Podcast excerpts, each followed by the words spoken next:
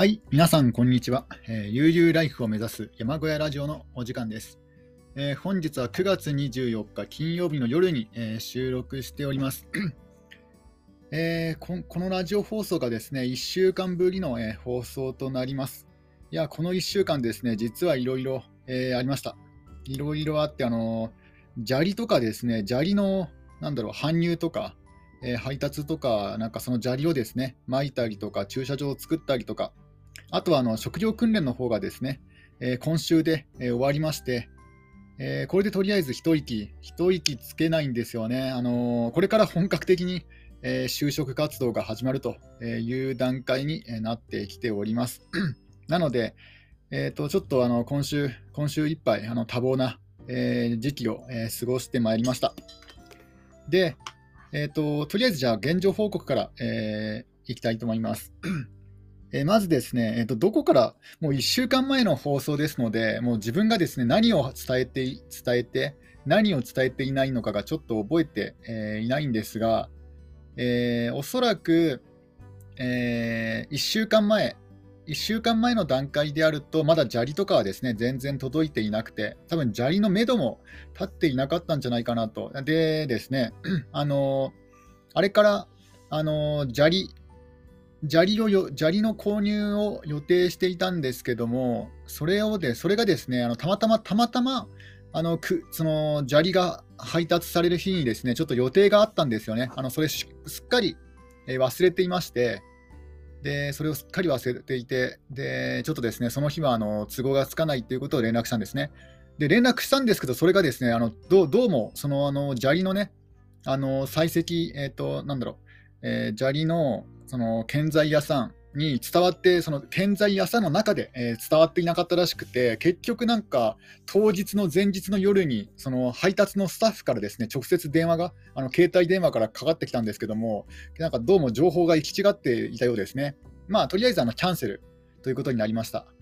で、えー、っとですね、そのその後にですね、えー、っと、たまたま、たまたまですね、あのー、自分のあそのキャンセルのキャンセルしたときに、あのですね、あの、なんだ、えー、人手が足りないあの建材屋さんでしたので、あの次ね、いつその、ね、配達になるか分からなかったので、またこちらからね、あの日を改めてご連絡しますっていうことで、まあ、今回ね、今回その砂利の話はなくなったんですけども、でその後にですね、えー、たまたま、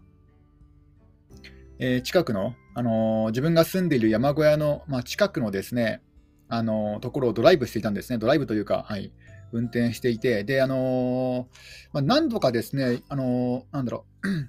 えー、資材置き場っていうんですかね、資材置き場のようなところを通ったことがあったんですよ。で、あのそその資材置き場は、なんかあの囲いがしてあって、なかなかね、一瞬な一瞬だと、この、ね、全部この、なんだろう、景色を見回すことができなかったんですけども、なんかちらっと見たら、なんか砂利のようなものが置いてあったんですよね。でもしかしたらここであの、ね、お願いしたら砂利が買えるかもしれないと思って、ダメ元であの一番ね、山小屋に近いところで電話したんですよ。あそのなんだ、えーと、一番山小屋から近いあの建材屋さんに電話したんですね。その Google マップで調べると、大体その位置にあのその建材屋さんがありましたので、建材屋さんっていうなんか名前じゃないんですけどね、なんか建築、なんだっけな、なんかね、建材屋さんじゃないんですけど、なんか名刺もらったんですけど、ちょっとですね、忘れてしまいました。まあ、とりあえずあの一番近いなんかその建築業者さんに、えー、連絡をしたらですね、ちょっと家族経営のちっちゃい、えー、建築業者なんですけども、で、そこで、えっ、ー、と、え電話をしてみたら、え最初ね、あの女性の方が、え出られまして、結構なんかあのえーなんだろう、まあ、ある程度、ある程度の年齢のあの女性の方が出られまして、で、あのー、なんかそちらで砂利を購入できますか？って聞いたらですね、あの砂利購入できますよっていう返事で、で、あの、あで自分、あのワンボックスカー持ってるんですけども、あのワンボックスカーの中に、あのセメントをね、こねるような船とかを乗せて、あのそれで行ったら、あの砂利をね、その船の中に乗せて、あのその自分でスコップを持って行って、そのスコップで砂利をすくって、で船の中に入れてで、買うこともできますか？って言ったら、あのあまりあまりね、あのそのなんだろう、えー、建築の仕事に詳しくない、仕事の方は詳しくないんですけども、まあ、できると思いますよってことを聞いたんですね。で、あこれなら、なんだろう、あのいいなと思ったんですよ。自分でも買えるなと思って、で、あのそのその時に、で、またね、あの、その奥さんの、奥さんっていうか、まあ、奥さんか、その奥さんの方は、えーね、あまりこう仕事の関係のことは詳しくないんですけども、その詳しいもの、詳しいものまあ、要は旦那さんですよね。旦那さんが帰ってきたら、あのー、またね、あの詳しいものが帰ってきたら、えー、ご連絡差し上げ差し上げますという感じで、その時は一旦聞いてたんですけども、で、しばらくしたらですね、あの旦那さんから電話がかかってくると思ったら、あの息子さんから、えー、電話がかかってきましたね。で、その息子さんから電話がかかってきまして、まあ、息子って言ってももう結構なあの年齢で、え年齢なんですけども、息子さんから電話がかかってきて、で、あのなんだ？えなんだこの配達の配達の件で、えっ、ー、とまあ、砂利、砂利いくら、えー、砂利配達可能ですよっていう感じでですね、えー、で、そういう話になりまして、で、えっ、ー、と、最初はですね、あの、どうしようか悩んだんですよね。自分で取りに行くか、で、あの2トントラックで運んでもらうか。で、4トントラックでも OK だったらしいんですけども、ただ、やっぱり山間部でね、道も細いということもあって、まあ、とりあえずね、あの様子見で、ね、確実に来れる2トントラックでお願いして、で、まあ、その料金とか、えー、砂利代とか、えー、運搬費とか、でそのその話になりまして、で砂利代はですね、ちょっとなちょっと、ま、ちょっとね、今、パソコンがなんかおかしいんですね、ちょっと、ちょっとパソコンがおかしいので、一旦あのうん、ちょっと大丈夫かな、なんか、あの、ちょっとラジオ、ラジオだとね、映像が出ないから分からないんですけども、ちょっとパソコンが一旦ちょっと不具合を起こしまして、ちょっと今、えっ、ー、と、多分これで大丈夫かなと思います。で、えっ、ー、とですね、えー、で、砂利のね、話になったんですけども、そこだと、あの、砂利を、砂利のね、あの扱っている種類が、え、少なくてですねあの、いわゆる一般的な砂利というものではなくて、あの再生採石えー、しか取り扱っていなくて、その再生採石と、あとはですね、あの庭に巻くような、あのなんか眺め、えー、いわゆる、えー、なんだろう、えー、造園用の砂利というのがありまして、造園用の砂利だと、あの普通の再生採石の2倍するんですよね、料金が。なので、まあ、一番安い再生採石でいいですよってことになって、あの再生採石お願いしたんですけども、ただ、気をつけないといけないのは、ですねあの再生採石というのは、そのなんだろう、あの まあ、コンクリートのブロックとかね、ブロックまあ、コンクリート片とかを砕いて、あのまあ、採石状にしたもの、まあ、だから再生採石って言うんですけども、まあ、砕く石って書きますもんね。で、再生だから、まあ、一度使ったものをまたね、あの、壊して、で、また再生させた、えー、採石ですよってことなんですけども、で時々ですね、その中に不純物が入ってることがあるんですよね。だからその不純物、まあ、要はあの金属金属的なものとか。なので、まあ、そういうものによってあのパンク、車がパンクする心配もあるので、あのー、あえて再生採石を頼まずに、あの普通の採石か、まあ、そういったね、あの高い造園用の、ね、採石を使う使うところも多いんですけども、そこではあの普通の採石を取り扱っていないということで、でね、あの造園用の砂利はちょっと高いですので、なので、しょうがなくあの再生採石をお願いしたんですけども、でも結果的には再生採石で十分でしたね。特になんか不純物も混ざっていること混ざってななかったですね。あのなんかお風呂お風呂場で使うような、あの昔のお風呂場で使うようなタイルのかけらのようなものは入ってましたけども、まあ、それもですね、あの車が踏んでもパンクするような、そういった尖った破片ではなかったですので、なので、まあ、大丈夫かなと思います。で、えー、とその再生採石を2トン分、えー、お願いしまして、で運賃の方はですね、ちょっとあの他の周りのあの建築業者との,、ね、あの手前もあって、ちょっと料金の方は伏せておいてくださいって言われたんですけども、まあ、要はあの近所ですので、近所なので安くしてもらったんですよ。で、まあね、近所で、近所のよしみということで、安くしてもらったんですけども、これがですね、あの公になってしまうと、まあ、ちょっとね、他のね、あの建材屋さんが困ってしまいますので、あここではね、このラジオでは再生再生採石の運搬費、このぐらいって言ってましたよとかね、そういうふうになったら困りますので、あのとりあえずですね、値段は伏せておきます。ただ、あの一般的な平均値だと、やっぱりね、1万円前後するらしいです。あの2トントラックで、え、運搬しようとすると。えー、大体9000円とか1万円とか、えー、その前後だと思いますね。で、まあ、自分はあの近所のよしみということでもう少し安くしてもらったんですけども、まあね、であの一般的な平均値の1万円、まあ、9000円とかね、1万円とかそのぐらいなんですけども、仮に1万円だとすると、あの再生再生が数千円なんですよ。だから、その砂利のね、あの砂利そのものよりも運搬費用の方がはるかにかかってしまうということなんですね。で、それが嫌で、あの以前ね、あの軽トラックを購入して自分で砂利を配達しようとかね、そういったラジオを撮ったと思うんですけども、ただ、あの2トントラックでお願いした方がやっぱりいいですね。なぜかというと、ダンプ機能がついてるんですよ。あのえー、もうダンプでね、一気に落としてしまいますので、まあ一応傾斜地ということもあって、一気に落とすと、まあ、ちょっとね、あの崩れてきたりとかするから、まあ、3回に分けて落としてもらったんですけども、あのダンプって便利ですよね。あの全部いっぺんに落とさなくてもでき、落とさない方法もできるんですね、途中でやめるっていう方法が。だから、1回、2回、3回っていうね、そんな感じで、あのー、まあ、ちょっとあの間隔を空けて、あの砂利を落としてもらいましたね。で、やっぱり2トントラックでお願いしてよかったです。あの軽トラックだったら何往復したんだろうとかね、その手間とかね、時間とか、そういうことを考えたら、やっぱり砂利は砂利屋さん、本職の砂利屋さんにお願いして、えー、軽トラックの荷台に入れるのではなくて、えー、2トントラックで、えー、運んでもらうのが、あまあ、あるいは4トントラックで運んでもらうのが一番ね、いい方法かなと思いました。ね、たただあの、本当にね、そんなに大量に使わずに、まあ、例えば自分でね、物置小屋作るためになんか砂利が必要だとか、その程度であったら、まあ、普通にね、あの軽トラックの荷台の砂利で十分だと思うんですけども、ただ、それ以上の砂利、まあ、要は駐車場作りとかですよね、そういった大量に砂利が必要なときは、えー、これは圧倒的に2トントラックとか4トントラックでお願いした方がいいかなと思いました。で、意外と2トントラックって上まで上がるんですね。あのー、タイヤが2つついてたんですよ。あのー、ダブルタイヤ。で、あのまあ、多少勢いはつけましたけども、あの自分の山のあの進入路の傾斜地をですね一気に駆け上がりましたね。多分ゆっくりだったら駆け上がらなかったかもしれないですけども、勢いをつければ、まあ、ある程度あの登っちゃうんだなと思いました。ってことは 4WD だったのかな、ちょっと肉肉かどうかはね、聞かなかったんですけども、うん、まあでもやっぱりすごいですね、2トントラック。まあでも自分で所有するほどじゃないですけど、まあで、あの砂利をですね、結構結構あれですよ、結構、あのはかどりました。あの侵入路は一応ですね、えー、まあ、けもう、まあ、これ、これで十分なぐらい、まあ、欲を言うともっとね、もっと奥の方まで侵入路を拡張しようとすると、もう1回分ぐらい必要かもしれませんけども、あの自分が使う分にはもう十分すぎるぐらいのあの砂利を巻くことができました。で、あとはですね、あの駐車場、今後作る予定の駐車場の分の砂利とかも、えー、ね、今後必要になってくるので、まあ、あと2回分ですかね。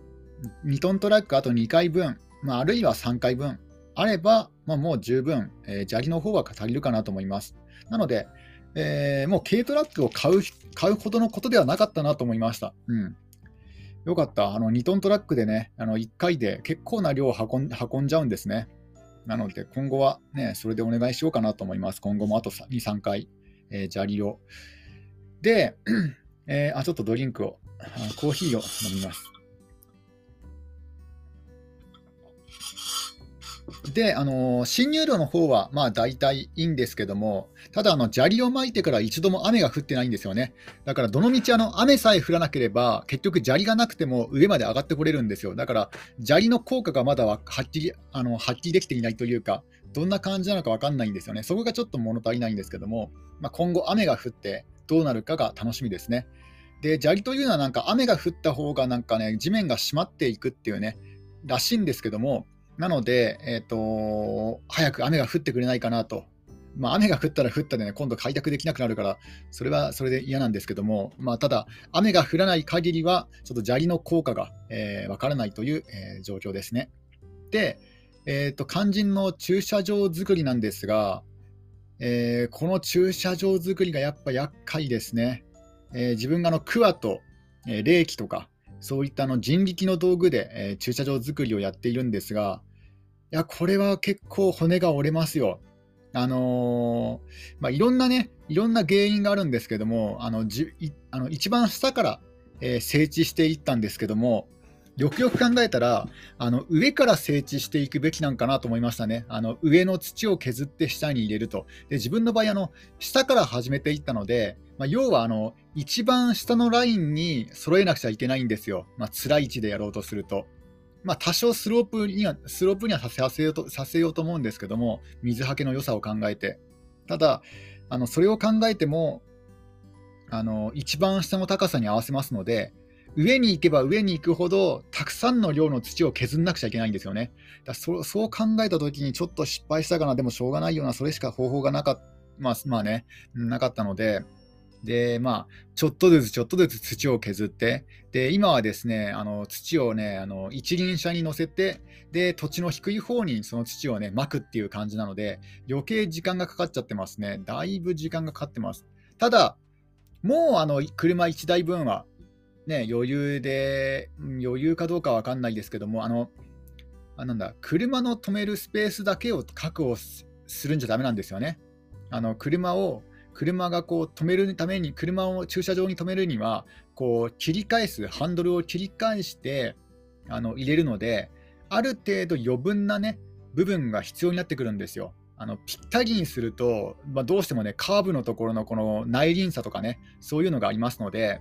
だから結構な面積、車1台止めるためにも結構な面積削んなくちゃいけないんですけども、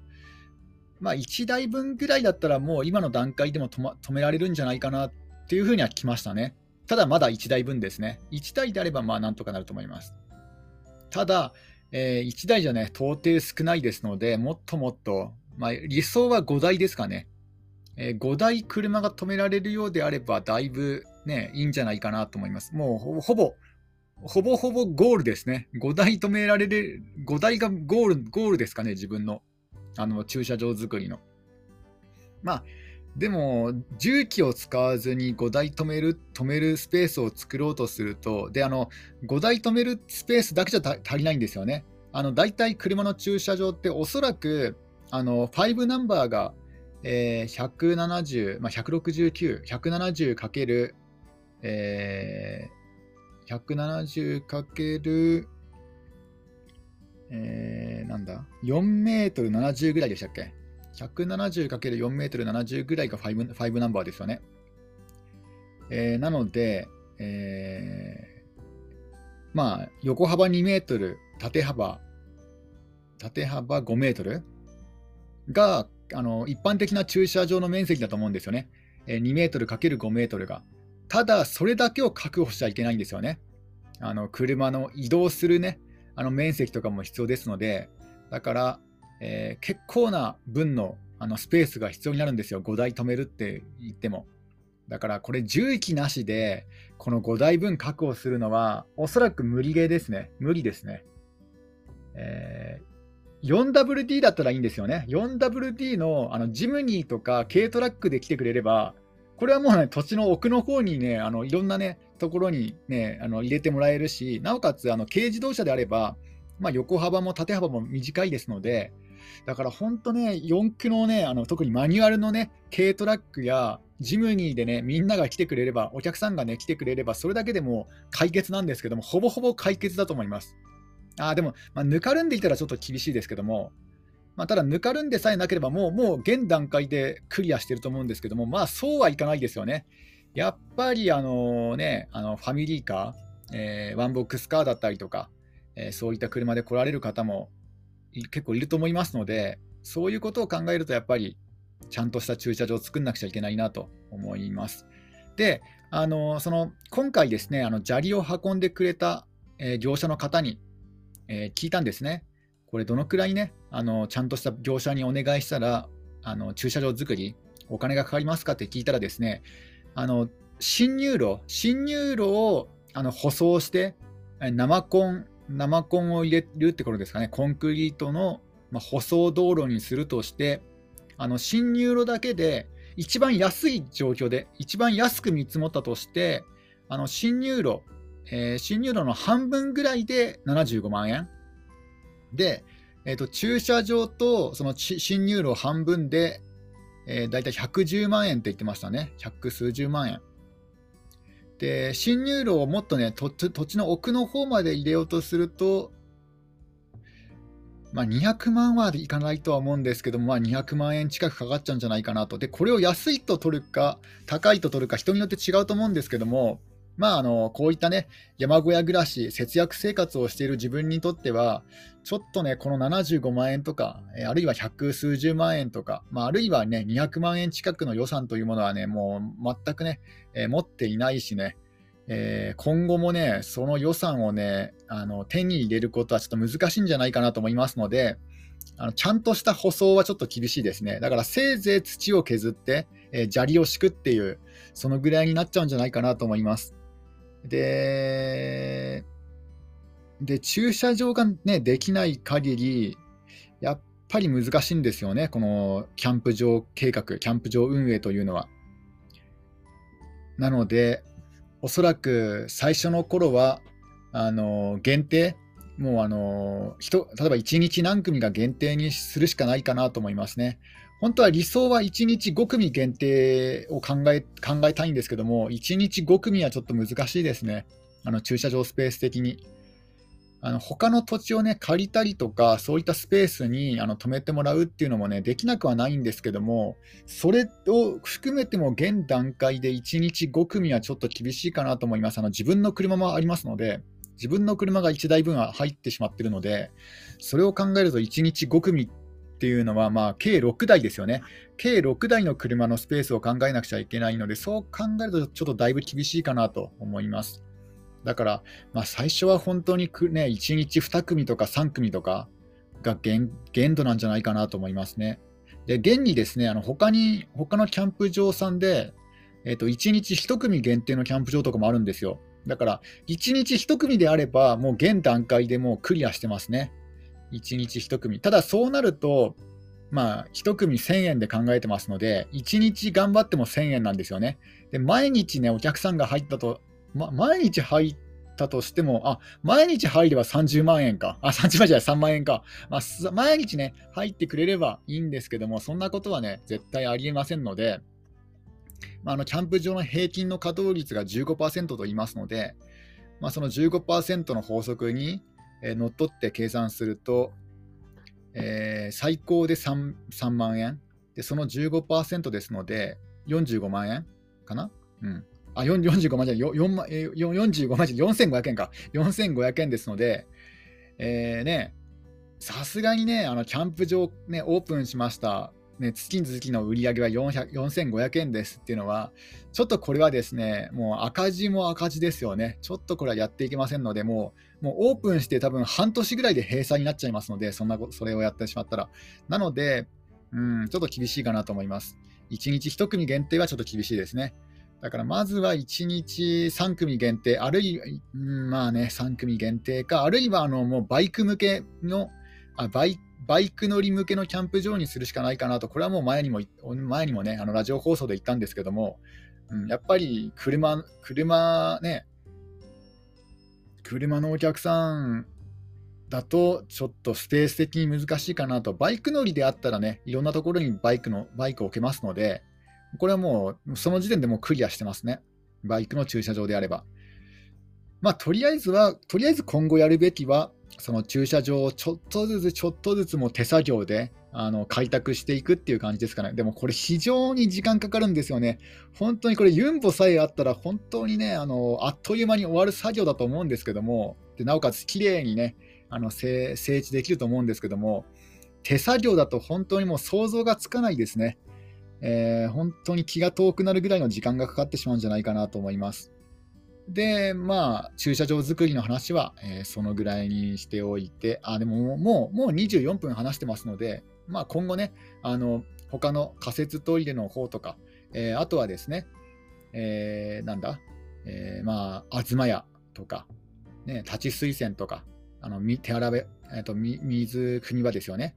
そういうそういうものも作りたいんですけども、ただ、あのウッドショックのウッドショックが続いてまして、まだまだ木材が高いんですよね。なので、ちょっとね、あの東屋に関しては、ちょっと東屋いつになるかは分からないですね。で、あね、あの仮設トイレも仮設トイレを買うのか、それともトイレ小屋を自分で自作するのか、まあ、まだ今のところまだ決めてないですけども、もしトイレ小屋を自作しようとすると、ウッドショックのね、この木材の値段が安くならないとちょっと厳しいですので、まだまだこの辺は後回しになるかなと思います。で、そのね、東屋の場所、東屋の位置が決まらない限り、そのね、えー、水汲み場もね、あの場所が定まらないですので、だからこれもですね、まだちょっとね、当分時間がかかるんじゃないかなと思います。で、トイレに関しては、まあ、あの、自分で作るのではなくて、仮設トイレを導入するのであれば、まあ、これはね、あのブロック、あ、無理か、そうだ。あ、これも無理ですね。あの仮設トイレも仮設トイレで、結局ですね、あの自分でその汚水用のタンクを埋めて、